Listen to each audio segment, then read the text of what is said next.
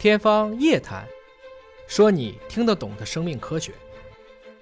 所以，抑郁症其实不应该说它是一个心理疾病，不是从某种意义上来说，它也是生理上的疾病。这个其实我还是这几天稍微有点儿不太一样的感触啊、啊！李玟是我们那个时代的歌星，大家都很喜欢对，不幸华人之光不幸离世了，对吧？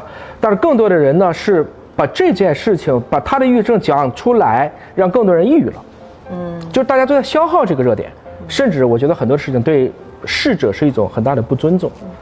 归根结底是在于《盗梦空间》里有一句话，如果你想从一个人的脑子里摘出一个东西是很难的，比如说你忘掉大象，脑子里会想到什么？大象所以你说你不要抑郁，你会怎么样？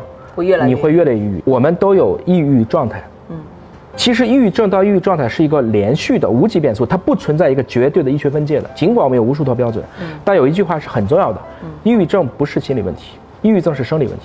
它就是在大脑大脑里边分泌的某些因素，可能不仅仅是大脑是吧？对，不仅仅是大脑，我们有大脑的问题，可能有免疫的问题，甚至有肠道菌群的问题。嗯，肠道菌群会发现很多抑郁症的患者，肠道菌群的多样性会降低。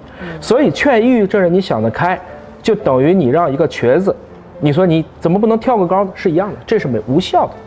所以最重要的一个事情就是在于我们要对这个抑郁要有一个非常正确的认知，解决它的具体问题。嗯，比如说我情绪不好了，哎，你有什么情绪不好的？不能这么问，你能给我说说你怎么情绪不好吗？对，我就是说，我们夸孩子的时候要具体的夸，不要泛泛的夸。你真聪明，毫无意义。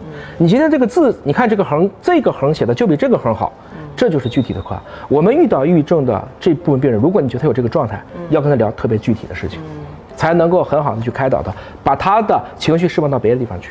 尽管从我们神经生物学的角度来理解，我们的情绪本身就是一组激素的表达引起神经元的变化。